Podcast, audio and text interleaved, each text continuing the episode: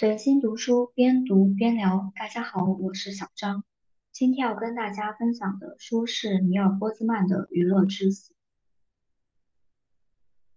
这本书的专业性和论述性是非常强的，也是基于它这个优点，它实际上是一本稍微有一些难读的书。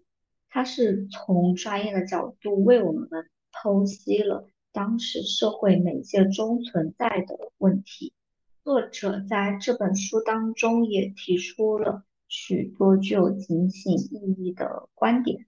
但因为这本书写于一九八二年，所以它也有一些比较明显的缺点，就是有些观点它已经过时了，不适用于我们现在的这个时代。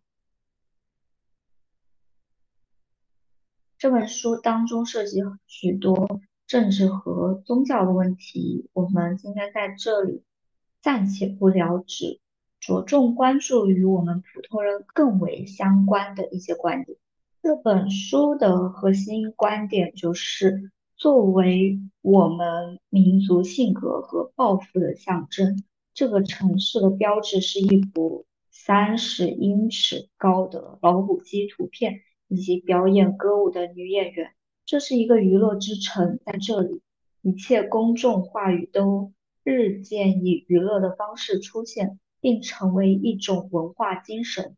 我们的政治、宗教、新闻、体育、教育和商业都心甘情愿地成为娱乐的附庸，毫无怨言，甚至无声无息。其结果是我们成了一个娱乐致死的物种。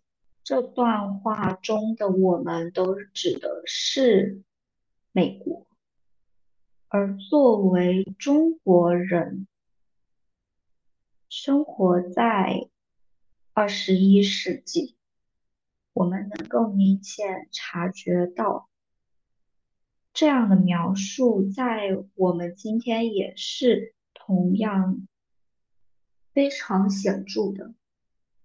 我们出门走在大街上，无论是地铁的广告，还是公交车的广告，或者是大楼的广告上，随处可见的都是漂亮的明星演员。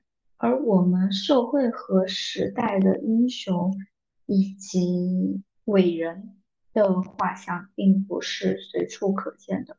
我们要是想去接触到他们，可能是一些烈士纪念馆、纪念堂，或者是博物馆，特定的这些文化场所才能够看到他们。而这些场所实际上是与我们的现实生活有一定的距离，他们是远离我们的日常生活的。但是他们相比于那些。漂亮的明星演员而言，显然是更加值得我们去铭记。在这本书当中，我感受最深的主要有三个大点。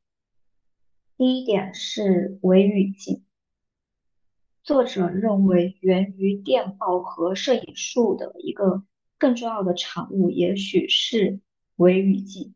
微语境的作用是为了让脱离生活毫无关联的信息获得一种表面的用处，但微语境所能提供的不是行动或解决问题的方法或变化。这种信息剩下的唯一用处和我们的生活也没有真正的联系。当然，这唯一的用处就是它的娱乐功能。微语境是。丧失活力之后的文化的最后避难所。所有这些电子技术的合力，迎来了一个崭新的世界——躲猫猫的世界。在这个世界里，一会儿这个，一会儿那个，突然进入你的视线，然后又很快消失。这是一个没有连续性、没有意义的世界。一个不要求我们，也不允许我们做任何事的世界，一个像孩子们玩的躲猫猫游戏那样完全独立闭塞的世界。但和躲猫猫一样，也是其乐无穷的。梭罗说过，电报使相关的东西变得无关，这些源源不断的信息与他们的受众之间很少或几乎没有任何联系。也就是说，这些信息并没有可以赖以存在的社会环境和精神环境。科勒律治关于“到处是水，却没有一滴水可以喝”的著名诗句，也许能代表这个失去语境的信息环境。在信息的海洋里，却找不到一点儿有用的信息。但我们生活中的大多数新闻都是不起作用的，至多是为我们提供一点儿谈资，却不能引导我们采取有益的行动。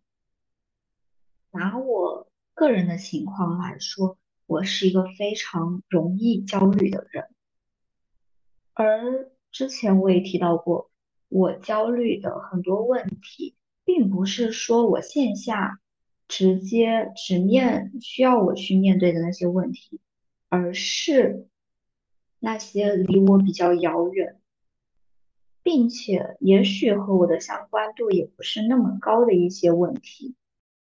其中最主要的原因可能是我们处在一个信息爆炸的社会和时代当中，而确确实实这些信息并不能够提供给我们解决问题和更好生活的方式方法，反而是徒增了一些烦恼。另一方面，这背后也存在一个非常严重的问题，就是我们能够直观的感受到，某些新闻突然爆发出来的时候，会博得大众的眼球，于是他讨论的热度会飞速上涨，而时间会冲淡一切。随着时间的流逝以及新的新闻的出现，我们对于这个火爆的事事件和新闻的关注度一定是会降低的。但是原先新闻背后的那些人，是真真切切的活在这个世界当中的，并不是说大众对这件事情没有了关注度。而这件事情也同样的被解决了，消失不在了。举个简单的例子，网络上突然爆出一个受到不公平待遇的普通家庭的新闻，一时间也许会有许多的网友和大众去为他们伸张正义，痛骂那些权势，但是与此同时，这个社会上，这个网络上也在出现海量的新闻，去博得我们的眼球。而当我们把视线从这个事件当中移走之后，这个事件背后的人，他是真真切切的存在。虽然话题的热度降低了，但是他的问题有没有得到解决呢？没有人关注了。也许当事人还是活在。水深火热之中，这些文字背后是他们的人生，所以我一直觉得新闻是一个很可怕的东西。第二点是电视的性质。罗伯特·麦克尼尔认为，好的电视新闻要一切以简短为宜，不要让观众有精神紧张之感；反之，要以富于变化和新奇的动作，不断刺激观众的感官。你不必注意概念和角色，不要在同一个问题上多停留几秒。他还说，制作新闻节目的奥义是越短越好，避免复杂，无需精妙含义，以视觉刺激代替思想。准确的文字已经过时落伍，人们看的以及想要看的是有动感的画面。成千上万的图片，稍纵即逝却斑斓夺目，正是电视本身的这种性质，决定了它必须舍弃思想来迎合人们对视觉快感的需求，适应娱乐业的发展。他们关心的是给观众留下印象，而不是给观众留下观点，而这正是电视擅长的。也就是说，从签字到报纸广告，到电报，到电视，到互联网，与这些媒介发展相伴的是大众从理性开始走向娱乐的过程。最大危害实际上就是人不再思考。在这本书当中。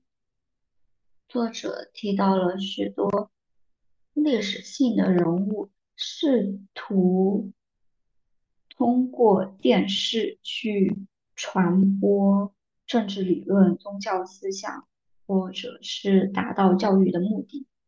电视的性质就决定了它必须舍弃思想，这是它最为本质的一种特征。电视的话语通常是。抛弃逻辑、理性和秩序的，于是他显然无法达到系统教育的目的。第三点是文化精神枯萎的方式。作者认为有两种，一种是奥威尔式的文化成为一个地狱、一个监狱；另一种是赫胥黎式的文化成为一场滑稽戏。作者。批判的是电视传播文化达到教育的手段，成为一种最主要的方式。他认为这种方式是行不通的。作者的观念应该是不否认电视的娱乐功能，但是我们不应该让文化成为一场滑稽戏。以上三个观点其实是作者在这本书当中的主要观点。他是从深层的角度去为我们剖析了电视媒介的利弊，以及信息爆炸对于普通人来说的弊端。大家可以跟着我一起闭上眼睛，回顾一下自己一天。早上闹钟响起，第一件事情是把闹钟关了，然后拿起手机看时间，顺便看个微信的信息，打开微博看看有没有发生一些大的新闻。做完这些事情之后，才艰难的从床上坐起来，去准备今天当中需要做的事情。上午或下午大片时间，也许是在上班或者是在上学，而空闲的时间呢，我一定会拿出手机刷刷小视频，或者是看看朋友圈，看看微博。而上午到下午中间的休息的时间，以吃饭开始，在吃饭之前，必须先找到一个好看的下饭综艺。也许饭吃完了，综艺还没有看完，但我一定要把这一集给看完，所以我就会把平板拿到床上，看完了之后再刷一会儿手机，然后才开始睡午觉。下午下班或者是放学之后，又到了吃饭的时间，我同样找出了一集综艺来看，或许没有好看的综艺，我就。找一个电视剧，电视剧一集又一集，根本停不下来。洗漱回来之后，继续看电视剧，直到眼睛睁不开了，或者眼睛干涩了。看了看时间，已经到睡觉的时间了。我又拿起手机刷了，确定没有人找我，我才终于把所有的电子设备关掉。放下，关灯，睡觉。这就是我最平凡且普通的一天。而这一天当中，我主动去学习的时间是少之又少的。不知道大家是什么样的情况？可以把回顾自己的一天中发生的事情发在评论区当中，大家也可以跟着我回顾一下过去。过去的我是一个什么样的人呢？受我的家庭环境的影响，我超级爱看电视剧。我家三代女性都非常爱看电视剧，从我外婆到我妈妈到我，我外婆七十多岁了，然后看那种泰剧都能看到晚上九点、十点，甚至有时候会熬夜看。然后我妈也是会躺在床上通宵刷剧，我也毫不逊色。在高考前的一晚上。我都还在看电视剧，而且我是那种好奇心非常强的人，然后只要一点开一部电视剧，我就非常想知道后面发生了什么，于是就会不停看不停看，直到把这部剧全部追完。看电视剧的速度是非常快的，这就导致了我有一段时间是无剧可追的状态。现在回想起来就非常夸张。但是我们能从电视剧和综艺当中学到什么？也许是通过感情剧、恋爱剧获得一些感情观、爱情观。但是就我个人的亲身实践来说，电视剧所传达的那些爱情观实际上是不贴合现实的。当然，在这个娱乐行业蓬勃发展的时代。国家为了迎合大众的需求，也制作了许多文化类的节目。这些节目相比于那些完全娱乐性的节目来说，当然是能够给我们带来一些新的知识的。但是相比于书籍来说，它有很大的弊端。一个是看完节目之后，你还能记得多少东西？就我自己非常喜欢十三幺那个纪录片，然后也觉得它给我带来了很多新的感受和新的视角。但是，相比于文字这种论述清晰严谨的表现形式而言，这种纪录片虽然能够冲击我，但是它真正在我心中留下的东西，相比于书面语而言，也是更少的。而我们能够从电视剧和完全娱乐的综艺当中学到的知识也是非常有限的，所以当初那个只爱看电视剧、看综艺、看视频的我，可以说就是一个傻白甜，除了善良一无所有。那要如何改变？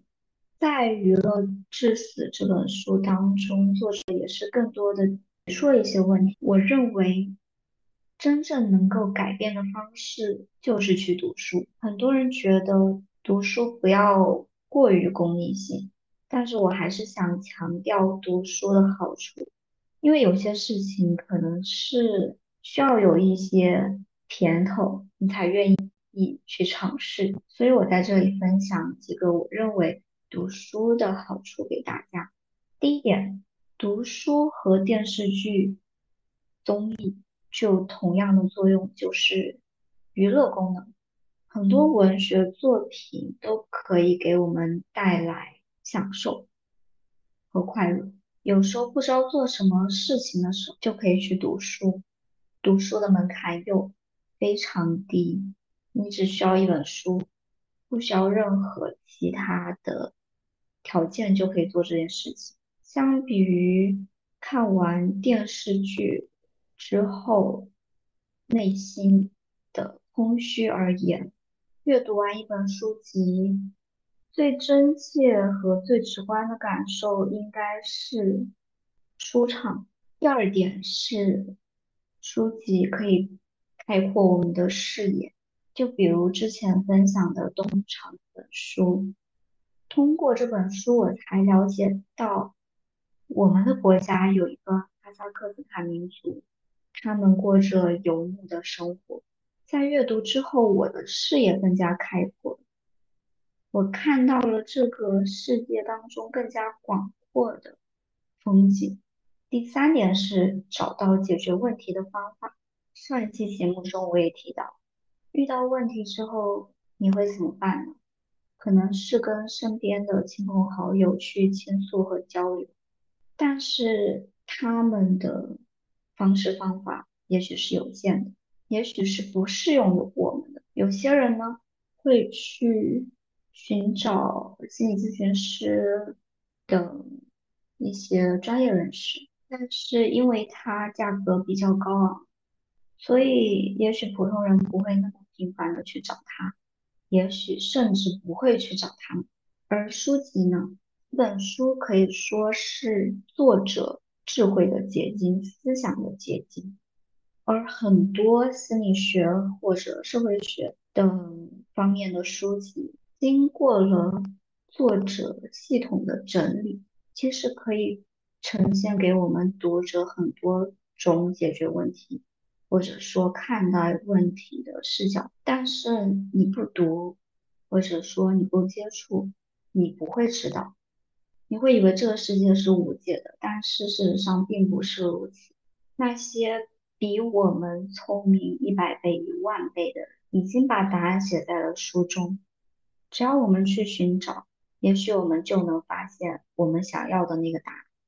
第四点呢是训练思维，在阅读的过程当中，我接触了更多的视角，也接纳了更多的知识。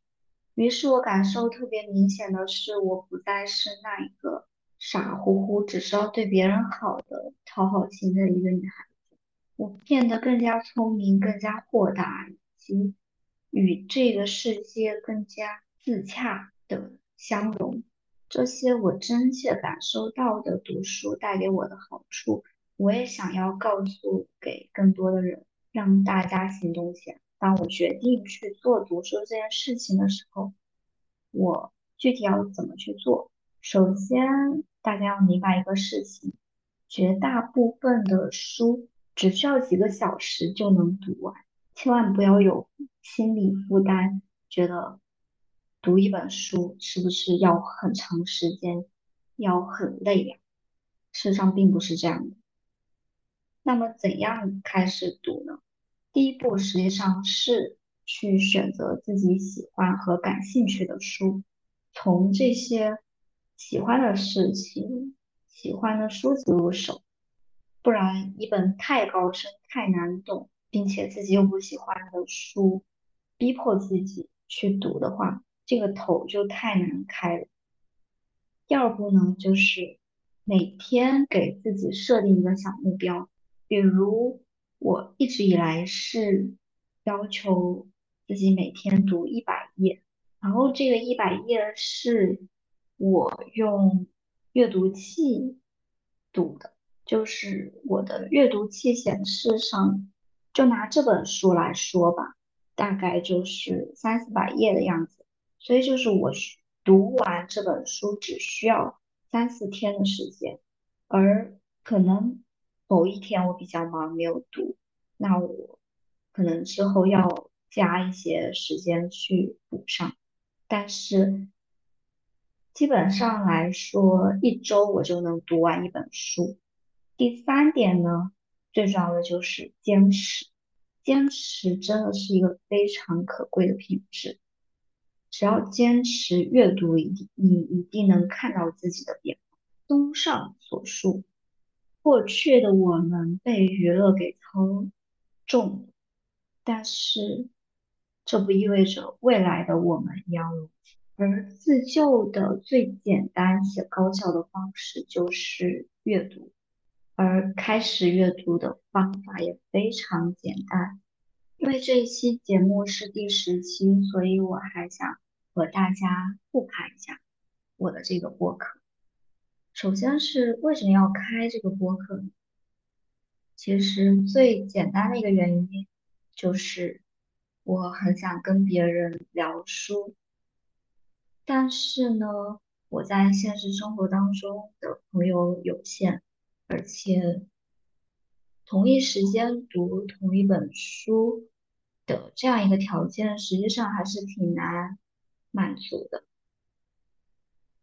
另一个原因就是我听的有些播客里面，别的主播对一些书的理解我是不认同的，但是呢，我又不想要在平台上说一些与别人相反的话，因为害怕争执，害怕冲突，害怕对立，也害怕暴力。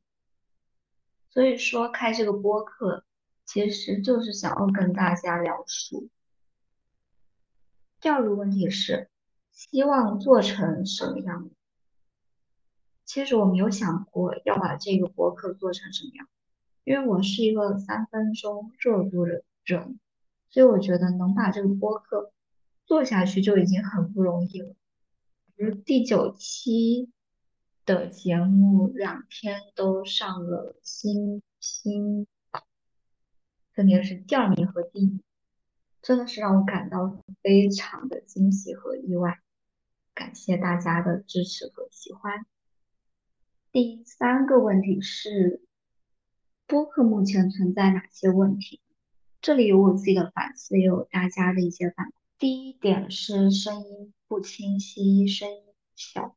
声音小，应该是因为我是在我们宿舍的洗手间，然后带着那种有线耳机录的。这一次我换成了无线耳机，不知道效果会不会好一点。大家说这个问题之后，我就去淘宝看了一下，就是果要改进这个问题，可能需要花几百块钱，甚至更多。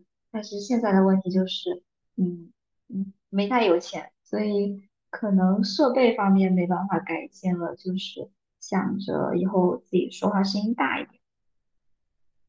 然后声音不清晰呢，也是我需要改进的一个地方。作为一个南方人，竟然没有人说我的普通话不标准，口音，我还是挺开心的。第二点是说。我我说话的语速比较慢，这确实也是我存在的问题。而且如果大家去看前几期的节目，可能会发现我那几期会更加慢一些，或者更加结巴。原因可能是因为我在思考，在想措辞；另一个原因是本身说话可能也不太快，不知道。以上两个问题，在今后的播客录制当中都会着重去注意一下，尤其是这个慢的问题。其实我也许是可以想办法把我的整个播客给倍速的，但是我没有做这件事情，是因为我想看到一个真实的自己，记录下这样一个。说话慢，然后不连贯的表达的自己。然后第三点是经验不足。其实我现在也不知道应该要以怎样的方式去讲述，目前还是处于尝试的阶段，也会自卑，认为自己不如别人专业。但是我问自己，那就要就此止步吗？答案当然是否定，因为我觉得普通读者也有发声的权利，即使我不够专业。但是，一千个读者有一千个哈姆雷特，我的解读也不能说是错的，这也是我真实的阅读感受呀。第一是四个问题是我播客的优势，第一个优势是。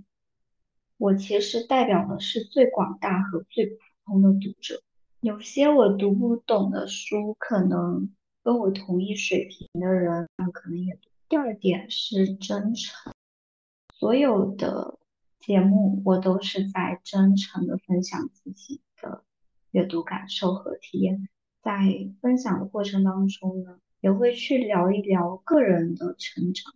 第三点是内容还不错。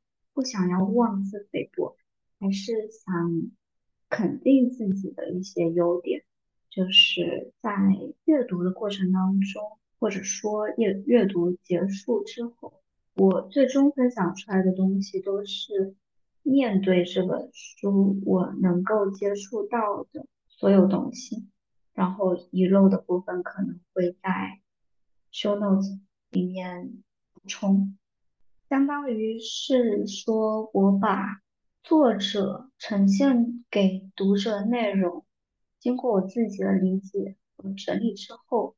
提炼出作者的思想，并且再附加一些自己的诠释和解读。可以说，我分享的内容已经是作者思想的最浓缩的版本。我分享的内容其实是作者在这本书当中的一些有深度、有意义。有趣的一些思想和观点，并且附加我自己的理解，所以我觉得内容还是不错的。第四点是封面好看，其实这档播客是先有封面，再有其他的东西。然后这个封面是一天晚上我自己画，这个文字是小篆，也算是一种文化自信吧。其实面对突然的。播放量的激增和涨粉这件事情，我是受宠若惊的。在高兴的同时，我也会担心掉粉这件事情，或者说播放量的降低。因为我不只做这一期节目，但是我还是不想这个播客的制作过于功利。就即使最后掉粉掉到只有。三个人就是我加我的两个朋友，我也会继续把它做下去。对于一个做事三分钟热度的人来说，坚持已经是一件很难的事情。其他的涨粉和涨播放量都是大家给我的礼物。未来我能够做的只有踏踏实实的做内容，然后提高我播客的质量。再次。感谢大家对我的喜欢和支持，这期节目到这儿就结束了。希望在评论区看到你的留言，我们下期再见。哦，对了，还有一个问题，就是有人建议我说，因为我说话不清晰，声音比较小的问题，所以可以把背景音给去掉。但是我又觉得有一些有音乐又很好，但是我又没有音乐天赋。没有这个音乐能力，我也很想要有一个有版权的开头和结尾以及过渡音，奈何能力不足，慢慢来，我再想想办法。我们下期再见，拜拜。一些碎碎念，希望大家不要嫌弃。其实也不一定有人会听到现在吧，我在想。感谢大家的包容，拜拜。